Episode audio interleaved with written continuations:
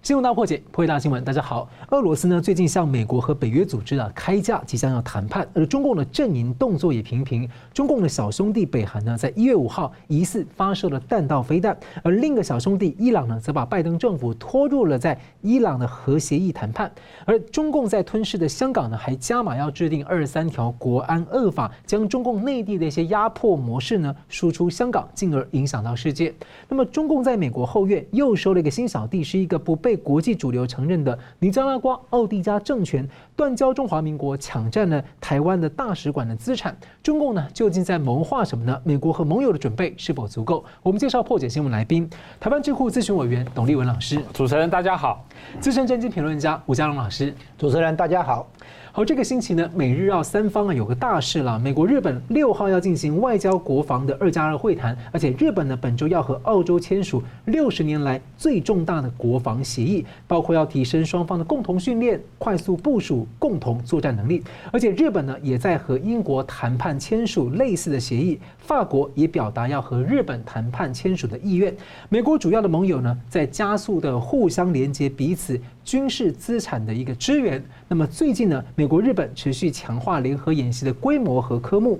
这个美军的陆战队和日本的陆上自卫队，去年十二月是在日本北部的海岸的附近森林展开坚毅之龙的演习。他们共同指挥了飞弹、飞机、船舰、雷达，摧毁海上目标。那假想敌看起来呢，很明显的就是中共。所以对于这样的一个美日澳的新局势啊，请问老师怎么看？好的，呃，二零二二年哈，就等于是说一一进入这个开年呢，虎年看起来哈就很不平静了。呃，我相信对习近平来说哈，这会是一个哈，等于是说，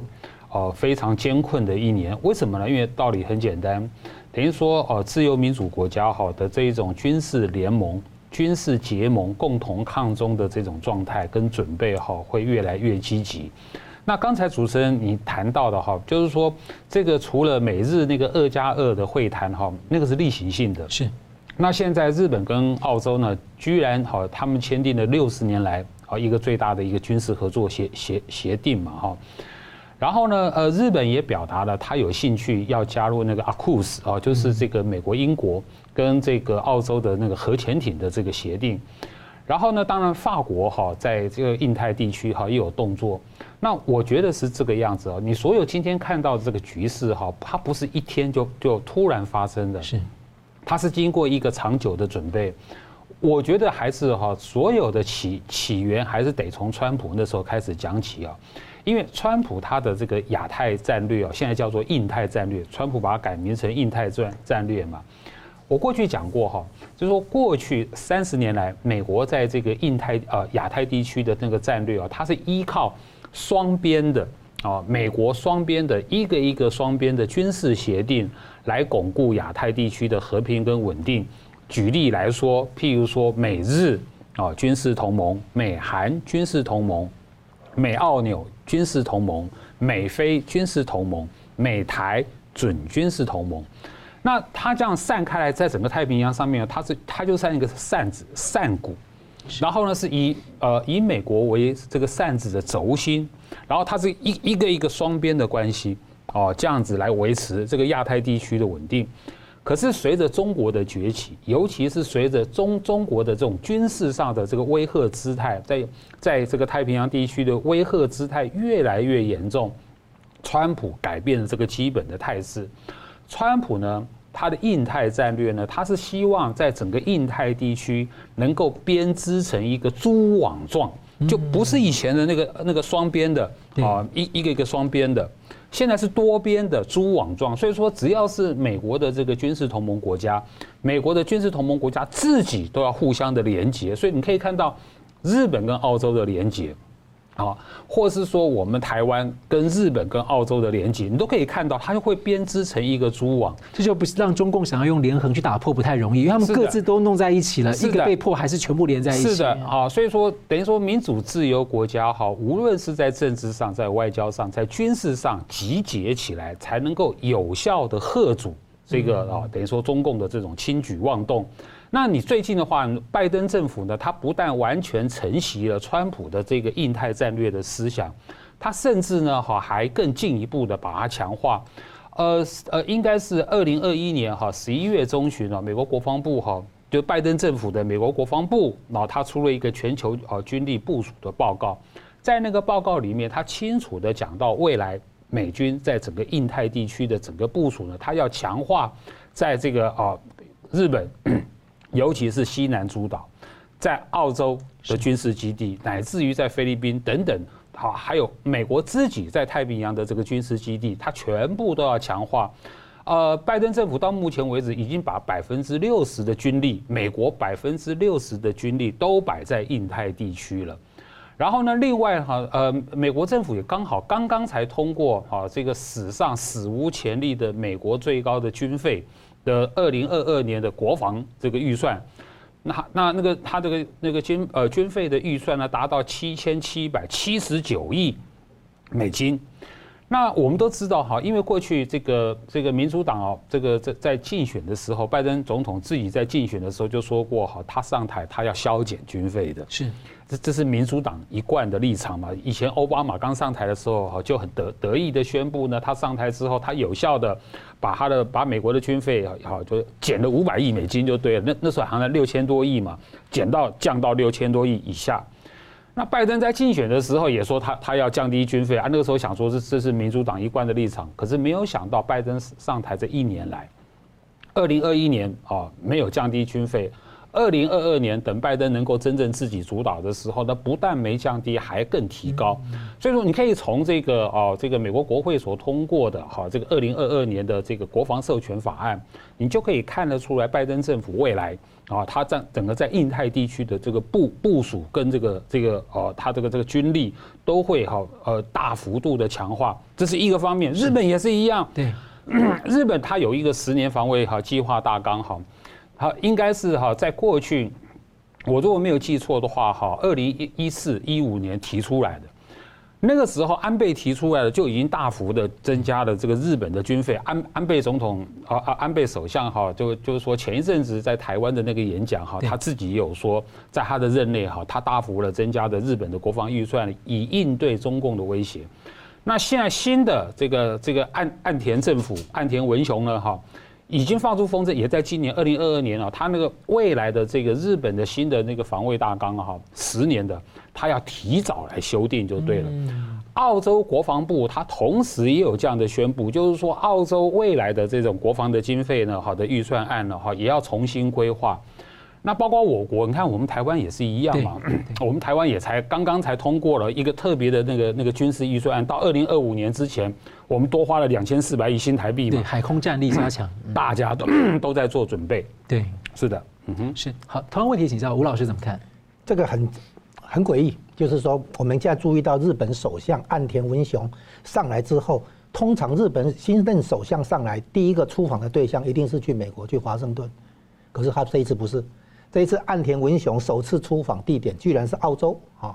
然后呢，现在终于明白了，原来日本跟澳洲要签一个大型的国防协议啊，那这这个就说得通了。换句话说，我们现在回顾一下哈，整个印太战略里面产生了出一个四方安全对话。四方安全对话呢，一开始是外交部长、国务卿这个等级，后来加入国防部长，再来呢，领导人呃视讯会议，最后领导人在华盛顿面对面开会。这种切香肠式的渐进式的啊，接下去你会怎么走呢？当然就是会变成新诶出现这个共同防御条约啊，就是条约化协防哈。然后呢，美国跟日本本来就有共同防御条约啊，将来美国陆海空全方位可以在澳洲有军事基地啊，尤其是那个澳洲北边的达尔文港的话，美国的那个海狼级潜舰也可以来，美国的飞弹也可以在那边部署。好，就是把澳洲纳进来。然后呢，问题是那个澳英美协议里面呢，有一条东西，就是说美国要移转核潜舰技术给澳洲，让澳洲自己去生产。啊，传出来的是说要做八条嘛，好八艘八艘。可是呢，日本是最关键的一个美国盟友，在西太平洋啊，到印度洋。可是美国没有移转这个技术给日本，所以日本现在可能会要求比照啊，就是说美国也把核潜舰技术移转给日本，因为核潜舰不是核武器。核潜舰是那个动力而已，核武器是指核潜舰上面还有核弹头的这个灰弹在里面，它叫还叫核武器。它光是动力的话，那个其实还不算。那你可以看出来，日本现在跟澳洲彼此也在做军事同盟或者准军军事同盟那样的协议跟部署。好，然后最后一个就是印度。那印度的话，美国其实在去年下半年啊年底的时候，跟印度也有一些协议，就是包括军事资源的共享或者情报等等。也就是说，进入准同盟的状态。然后呢，俄罗斯的普丁不是也去印度吗？签了二十八个协议，也是有准军事同盟那样的一个感觉啊，就是说等于说同实质上的同盟已经打开了这个道路了哈。那美国、俄国都在支持印度之外，他们也还支持一个国家，就是印尼，东南亚最大的国家印尼哈。那印尼呢，也是世界上发电用煤炭的最大的出口国，那一个重要的出口对象当然就是中国啊。那这个。非常可能将来印尼也会纳入这个四方安全对话里面，这个将来会会扩充。所以第一步先从对话开始，第二步呢，建立共同防御条约，那第三步呢，可能就会机构化，我把它称为四方安全对话的这个常态化步骤啊。那机构化就是比如说打打造一个亚洲版的北约，哦，变成一个集体的共呃防卫啊机制。然后呢，如果任何一个国家受到攻击，等同于所有国家受到攻击，啊，这样的话，那个亚洲版的北约有可能会开始在后面出现。所以现在你看出来，它是一步一步在走，一步一步在建立共识，建立大家这个对集体安全的这个呃，或者集体防卫的这个这个需要啊。那接下来的话，很可能被吸呃吸收进来的，就是比如说法国，他有兴趣啊。这个刚才东老师也提到，再来呢。刚刚我讲了印尼，然后呢，当然东北亚的韩国啊，那这个亚洲版的北约要来对抗中共，很明显，对不对？那它的一个重点或者说突破口，中共的突破口或者防守的重点是哪里呢？就是台湾。所以四方安全对话跟亚洲版北约目前看起来都还没有纳入台湾，但是实际上就是你不能在台湾这边出现破口嘛。中共如果能够拿下台湾，还是影响台湾，让台湾变成一个破口的话，整个印太战略崩溃嘛，不用谈了嘛。好，所以呢，台台湾不在里面，可是他所有的国家忙了半天，其实是为了要防守台湾。好，那因为台湾是中共向外从和平崛起转成武力崛起，从经济扩张转成那个军事扩张的第一张骨牌，所以呢，所有的那个针对中共的这些防卫哈，这个抗共。首先要守的就是台湾这个破口啊，然后呢，现在已经开始会出现那个情况，就是把台湾纳入跨国联合军事演习里面啊。那方方面面呢都是在刺激中共踩中共的红线啊。然后呢，现在都不管了啊，越搞越越认真，越具体，越实在。中共是讲硬话，美国跟日本、澳洲等等在做的事情是具体的行动。已经在演习，演习到最后演习什么？演习战争爆发以后的那个抢救伤患啊，已经玩到这个地步啊。那不但是联合演习，而且是跨国演习，而且跨国的规模越来越大，方方方面面都是在玩真的。然后呢，中共讲的是硬话、大话、狠话啊，然后对台湾构成骚扰，在台湾这边好像做反击，如如此而已。所以我们现在看出来，将来下一步的话，西太平洋弄好了，南海这边弄好了，下一步就是印度洋。好，整个从这个印度洋到东海这这这这一条海上运输线，啊，它不但是中国的运输线，也是日本的运输线，啊，所以呢，中国如果要拿下这控制这一条海上运输线的话，日本不可能接受啊，那日本不可能接受，等同于美国不可能接受，这是一样的道理。那澳洲也一样，好，那所以呢，而而且这条生命线呃运输线的话，也影响到欧洲的利益，因为欧洲有太多的物资要从亚洲运过去，好，所以呢，法国、德国，啊，不只是英国。都会对这个印太战略感到兴趣，最后连俄国都感兴趣，俄国也进来，啊，所以这样子看起来的话，全球抗共的这个联盟哈，越来越常态化，越来越组织化啊。然后这个第一个骨牌，第一张骨牌就是防守台湾。是，好，我们休息啊，我们来看这个中共正在接管拉丁美洲吗？最近又挖走尼加拉瓜，而有一些故事呢，我们等一下讨论。休息一下，马上回来。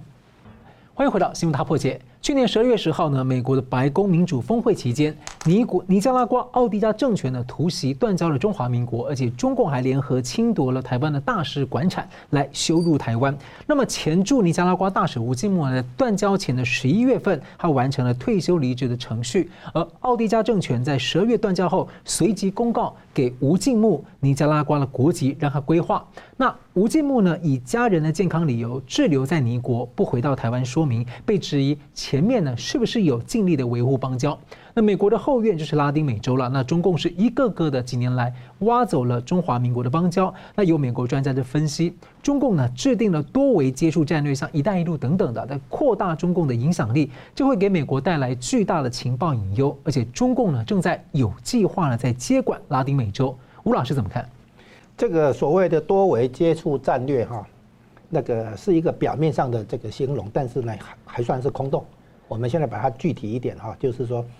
哎，这个是在扩大美国提曾经提出的一个概念，叫做门罗主义，哈，就是说中美洲，哈，尤其是中美洲，哈，就是美国的后院，啊，美是美国的地盘。当时是针对欧洲列强不要来这边角逐，啊，意思是这样子，这边是我的，啊，划划地盘的概念，势力范围的概念。那如果这个概念套用到东亚地区的话，那么中国这个后院在哪里？当然是东南亚跟南海，哦，东南亚跟南海。好，现在我们讲哈，第一个哈，在台湾媒体上把这件事情挖走台湾的邦交国这件事情，简单描述为这个重点描述为孤立台湾的外交空间啊。那这样的说法呢也成立，就是说确实也有这样的效果。但是我要说的是，根本不是重点，哦，重点不在这里。那重点在哪里呢？这是哈，我们先延续一下那个习近平上台以后提出的一个概念，叫做新型大国关系。新型大国关系原来针对的是太平洋，就是说，哎，所谓的太平洋容得下两个大国，啊，夏威夷以东的归美国，夏威夷以西的归中国，哦，就是说太平洋美可以让美中两国来共治的概念。当然，美国不可能接受了哈。然后呢，现在呢？这种要跟美国平起平坐，中共所讲的要平视世界这个概念，现在延伸到中美洲了，哦，所以他在中美洲扩大他的地缘政治影响力，哦，要把台湾的很多邦交国踢出去，然后他正式进来。那这个进来以后，他还有一个操作，就是延续他在印度洋周边哈建立几个港口，像巴基斯坦的瓜达尔港、斯里兰卡的汉班托塔港，然后缅甸的皎漂港。还有马来西亚的黄金港，这四个港口就是刚刚讲到的那个海上运输线哈的这个经经经过的地方。然后呢，那个像斯里兰卡的例子，我哈，我们举一个例子，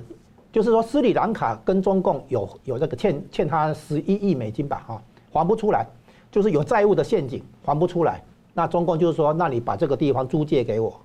啊，就变成一个军军事基地一样海港。那后来汉班托塔哎，那个伊斯里兰卡这个把这个汉班托塔港租借出去以后，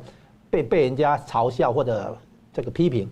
所以他就在旁边弄了一个美国的物流区，就是航空母舰来这边拿信件、拿食物、拿东西哈，一个物流区这样子，来平衡一下中中共在那边的那个港口。那中国如果真的进入，就是它延伸“一带一路”哈，从那个中亚。西亚、印地中海，然后延伸出去的话，就是首先到那个非洲的那个安哥拉啊，再延伸过大西洋的话，就是到委内瑞拉，现在进一步到尼加拉瓜，对不对哈？它是一带一路的那个一直延伸出去，建立它的那个据点跟势力范围。然后呢，它如果在尼加拉瓜这边继续投资基础建设的话，那么很非常可能又延续这个模式，就是尼加拉瓜欠的钱还不出来，然后就变成住。租借港口啦、机场啦，搞给中共，然后就变成军事基地。那这才是中共真正的意图，就是说，在中美洲还还有那个委内瑞拉是南美洲的最北边嘛，哈，那就是说直接可以攻击到美国东岸，好，那这个有它的那个潜在的军事价值。那么这样的一个情况呢，变就变成说，中共在切杀进去美国的后院，好，这是严重的挑衅美国了啊。那问题是，美国不是省油的灯。美国早就切入中国的后院。我要讲的就是，那个十二月十三号、十四号，美国国务卿布林肯去东南亚访问，重点国家就是印尼。他在印尼发表主题演说，印太战略的主题演说，然后去北边的马来西亚跟泰国，环看的眼睛看的就是马六甲海峡，啊，跟后面的南海。同一天，同时，俄国总统普丁派他的重要幕僚、国家安全会议秘书长也去印尼访问，所以印尼总统同一天接见了美国跟俄国的重量级访客，啊，然后呢，几天后，就是差不多两个礼拜后，就是十一月下旬的时候，印尼宣布一月份的煤炭出口暂停，啊，那印尼是发电用煤炭的最大出口国，重要的出口对象是中国。那中国的进口发发电用的煤炭百分之六十是从印尼进口的，你现在如果煤炭不能从印尼来取得的话，马上就会有缺煤的问题、缺电的问题。一旦有缺电的问题的话，电价又要涨，又又不见得有足够的电，制造业、出口业都受影响。美国杀入中国的后院是来真的啊，让你方方面面让你感觉到那个痛。然后呢，你去抢尼加拉瓜的话。对中共来讲也有道理，除了刚刚讲的地缘政治影响力跟军事上的可能部署之外，它还有一个重点，就是说尼加拉瓜是倾倾向于社会主义国家，是左派政权。那中共现在跟美国对抗，不只是经济的对抗，不只是地缘政治的对抗，它还有一个很重要的概念，就是价值观与意识形态的对抗，就是它要用它的社会主义模式架构来对抗西方的自由主义、个人主义。啊，所谓民主政治这个价值，所以表面上的地缘政治博弈里面，其实背后也也包含了意识形态跟价值观的博弈。而中共要争取的对象，除了已经有了伊朗、北韩、委内瑞拉之外，现在下一个目标就是社会主义政党，啊，那个威权体制下的那个尼加拉瓜。所以，如果您像印尼，如果暂时不输出这个煤炭的话，中共就必须得去跟澳洲买煤矿了，因为他现在没有跟澳洲买了哈，他除非他改变主意了，对不对？因为他如果他拉了下脸的话，他其实可以跟澳澳洲买。那可是重点其实是中国自己的煤矿的生产。那如果你承诺要气候变迁，要控制碳的排放，然后你你不得不关掉很多这个煤矿厂，就是中国自己的煤矿厂，据说最近关了差不多七百多座的煤矿厂。所以呢，它的本国的煤炭产量受影响，这才是缺煤缺电的一个重要因素啊！啊，那可是呢，理论上你可以进口嘛，进口煤炭、进口粮食，这个都可以做的嘛。哦，除非你自己外汇不够，啊，不够使了嘛哈。那现在看起来，中共杀入美国的后院中美洲，美国杀入中共的后院东南亚，双方激烈的博弈，啊，那台湾是被扫到台台风尾啊，就是形式上表面上要把台湾的邦交国抢过来。对不对？但是呢，这个台湾虽然损失了一个小小的邦交国，但是它其实哈，这是一个消耗战，就是让中共大傻逼又在那边消耗，其实产生不了什么重重要的效果。但是呢，这个台湾虽然先丢了一个小小的邦交国，但是因为中共去刺激美国，挑衅了美国，所以美国肯定会针锋相对的采取反击的动作，会更多的打台湾牌。台湾会得到更多的来自各大国的支持，而且奥迪家很会要钱呢，对，而且很贪心，那干脆就让中共去消耗好了。以中共经营“一带一路”的经验的话，他在很多新兴市场国家、发展中国家搞的基础设施，基本上哈运量不足，缺乏经济效益，那其实都是为了中国取得原物料的时候方便运输出口到中国的啊。那这些那个基础设施变成债务陷阱，然后就开始那个租借土地、港口、机场等等这样玩。那这个这一套模式哈，在马来西亚也也做了嘛哈，印印西里斯里兰卡也做了，现在大概准备搬到中美洲嘛哈，因为中美洲有很多国家比这个比较穷困嘛哈。那现在委内瑞拉本来是很好的国家，现在也穷困嘛，那更不用讲尼加拉瓜嘛。所以对台湾来讲，我们叫做把不良资产甩出去了，就是说不见得这个真真的受到重大的伤害啊。恰恰相反，我觉得哈就是什么叫做。短空长多，用股票的术语来比喻一下，是这样子。是董老师怎么看？啊，好的，我先谈一下，就是我们的那个驻尼加拉瓜的前大使吴敬木这个人的问题哦。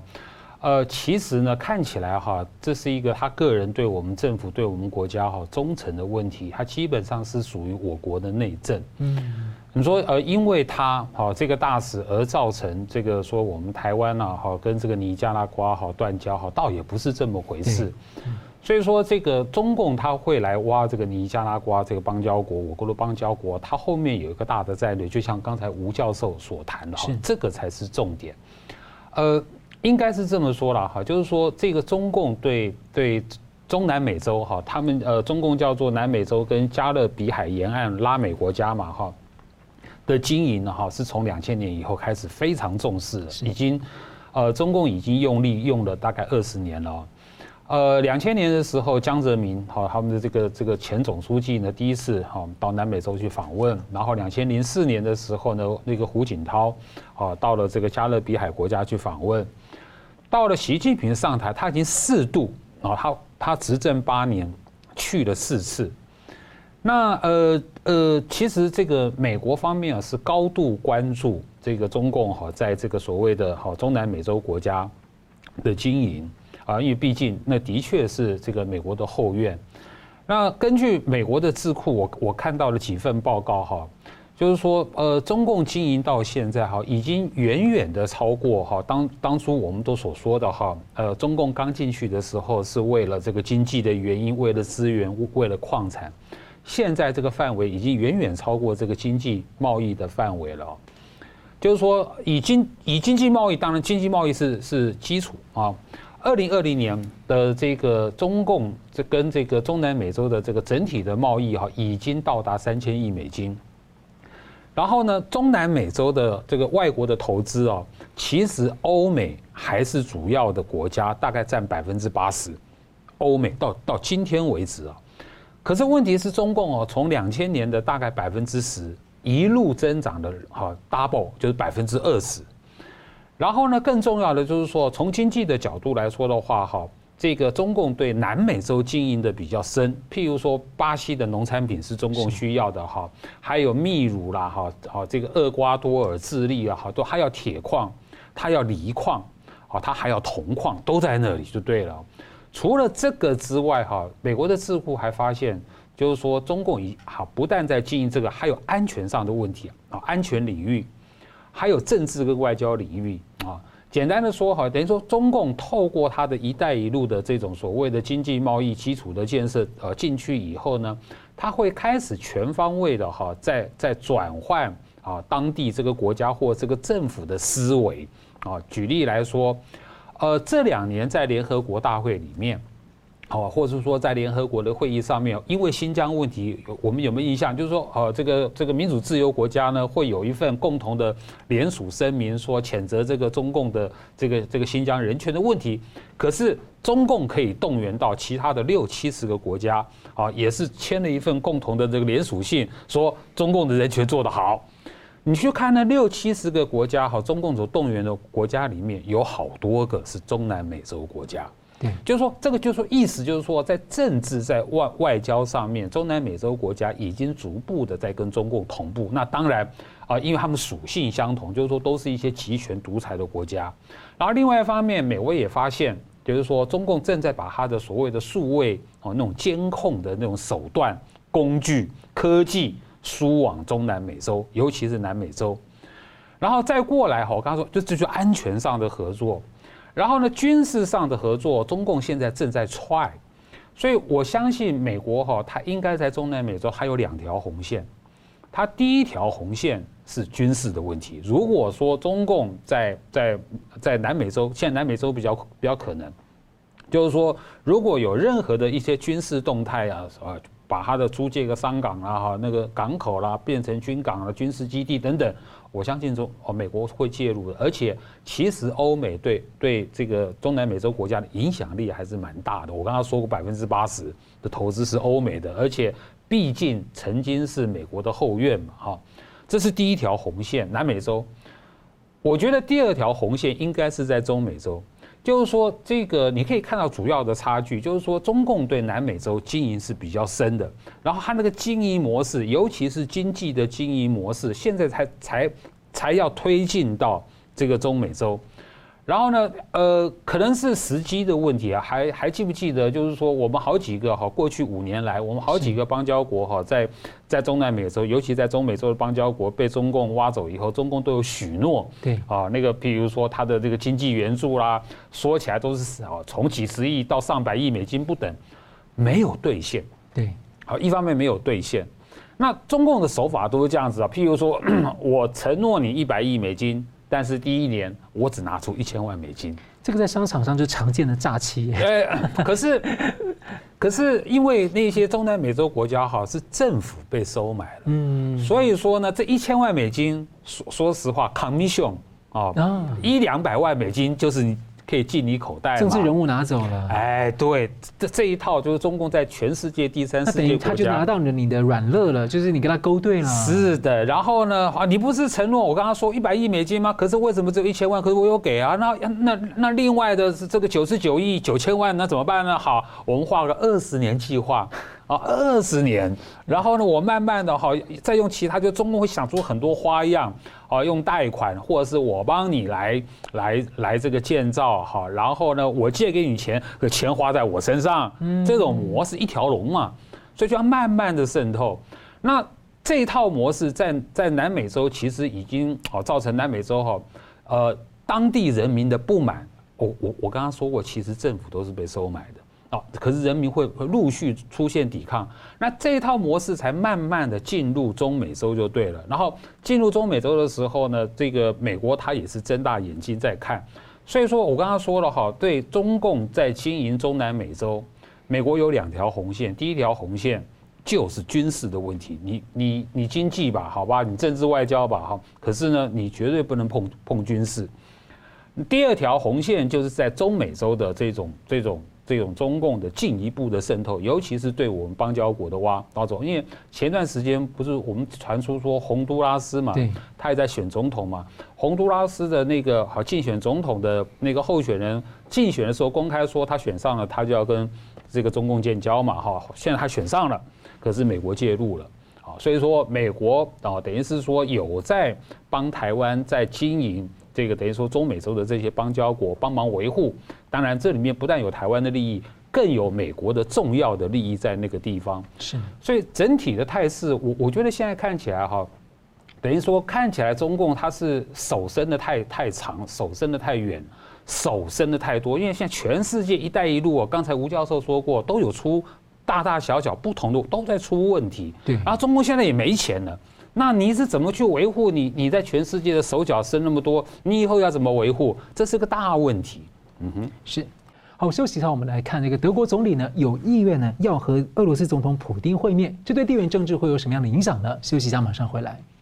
欢迎回到新闻大破解。美国总统拜登呢，最近和俄罗斯总统普丁会谈了乌克兰的局势。那么，德国媒体报道，德国总理肖兹有意愿呢，要和俄罗斯呢。关系迈入新页，一月底有可能会见普丁。那么德国是欧盟的两大龙头之一，那因为历史原因呢，在欧洲的安全上是很仰赖美国。在去年六月，美国拜登密集的会商盟友啊，筹组了对中共的包围网，让很多的国家呢共同声明关切台湾海峡的安全。那么今年的重点呢，布林肯喊出是要建构印太地区的国防和经济联盟。而当现在俄罗斯大军驻扎在乌克兰的边境，俄国向北约组织和美国开出了。一堆条件要喊价，即将谈判，所以请教董老师怎么解读说肖兹这个时候去会见普丁？好，那可能如何影响这个地缘政治？那对于这个民主国家联合抗对抗中共会有什么样的影响？嗯，我还是从德国开始说起哈，因为俄国是另外一回事啊。呃，因为因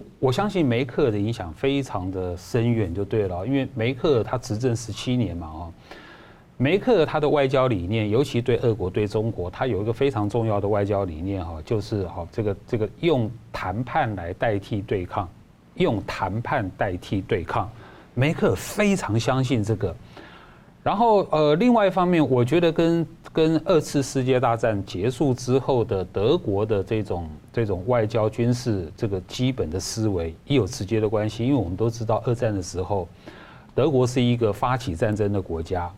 所以说，战争结束以后，德国上上下下，它陷入一个非常深层的这种这种反省跟检讨，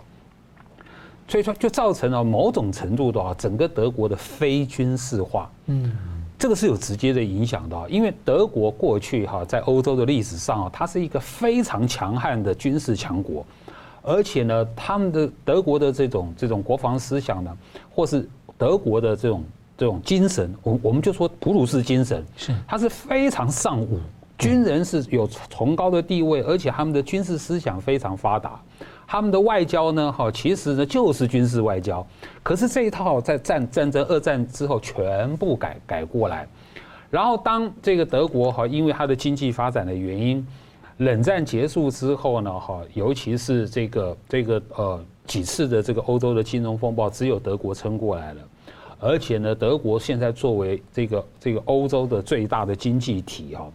那个嗯嗯那个德国德国一般的呃不是欧洲一般的人民也有这种想法，就是说就让德国多承担一点责任。所以某种程度哦，德国呢，它扮演着整整个欧洲欧盟的这种外交领导的角色，然后梅克尔的这种色彩非常的明显。所以我一看，呃，德国的这个新的这个总理舒兹呢，哈，他说他跟普京见面哈，我在想哈，呃，至少他并没有说完全的去放弃，不要说放弃了，现在看起来是承袭了梅克的思想，用谈判来代替对抗。那当然哈，等于说德国的现在，即便是德国新政府了哈，用谈判代代替对抗，对中共来说。德国的对中共的外交政策不可能回到梅克的那个时代，嗯。啊，我们不要说亲中了哈，就是说那么和缓和中，不会的，就是说德国呢哈，它还是会慢慢的调回来啊，就是说对对对中对中共的这种外交政策呢，会逐渐的强调的德国人所重视的原则，人权、民主、自由、反渗透这些啊会的。但是整个基本的轨道还是在那个以谈判来代替对抗。那我觉得这个呃呃德国总理新总理舒兹呢，跟普丁呢，哈，等于是说，啊，要跟这次要要见面。我觉得哈，还是呃我刚刚说的那个基础思路的哈，能不能稳定啊？就是德国来看能不能稳定这个局势，再加上啊，当然还有个非常现实的原因，就是。这个德国的能源问题，现在的确也是在依赖这个这个普丁。所以说，为了这种经济形势的稳定、军事形势的稳定，所以说德国现在正在尝试啊一一条应该是说不同于美国的道路。是的，是。那会不会说，诶，如果说他用跟普丁这样的模式的话，某种程度上，呃，可以把更多的压力去应应中共部分？嗯。我觉得不是，德国不是这样想的哦。德国现在只是想要想要在啊按耐按耐 这个普丁而已，因为因为有有一个最严重摆在德国眼前的问题就是乌克兰的冲突，是是不是不是能够让它和缓？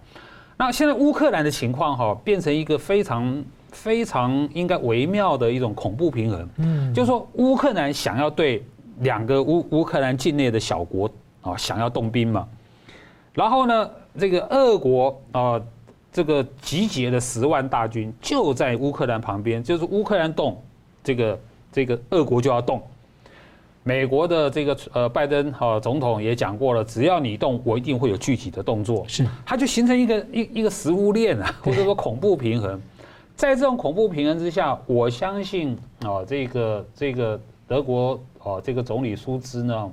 他想要扮演的是那种穿梭外交的角色，哦，那第一个当然要先搞定普京，哦，跟普京谈了有什么条件，哦，再回来是不是好能够哦跟呃乌克兰呃总统来谈，然后再过来哈来按来拜登。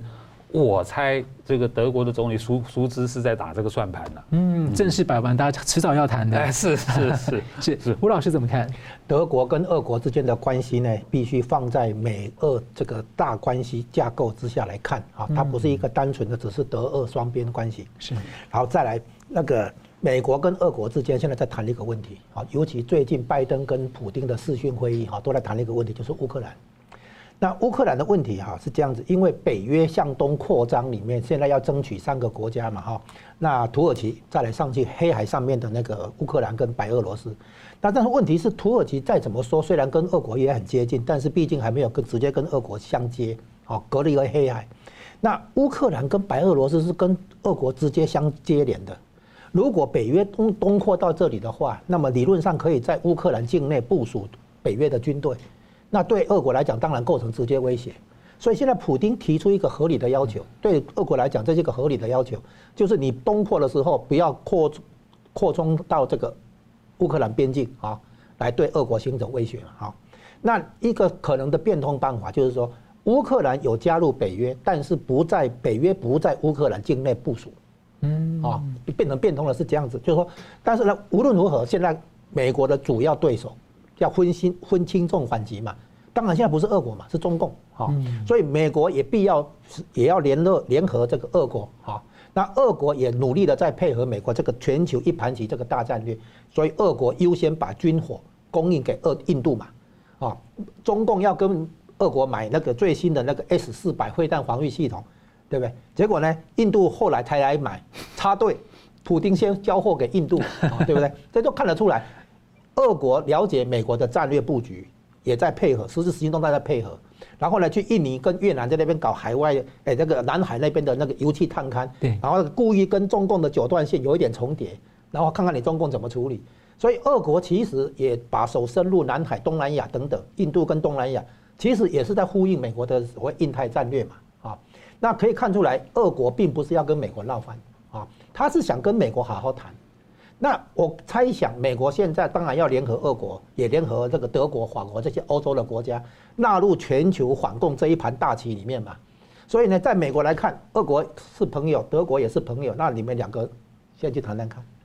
比如说，美国可能准备在乌克兰这一点上满足普丁，我猜想。那么这样一来的话，那么就要对欧洲解释。啊，因为对欧洲来讲，北约这个安全的话是符合欧洲的利益，所以呢，等于说，美国默许啊，至少默许，德国新任总理去跟普丁谈谈看，那这样子的结果呢，就会对普丁出题目。我德国新总理还没有跟美国谈，先来跟你俄国谈，如果你俄国不给面子，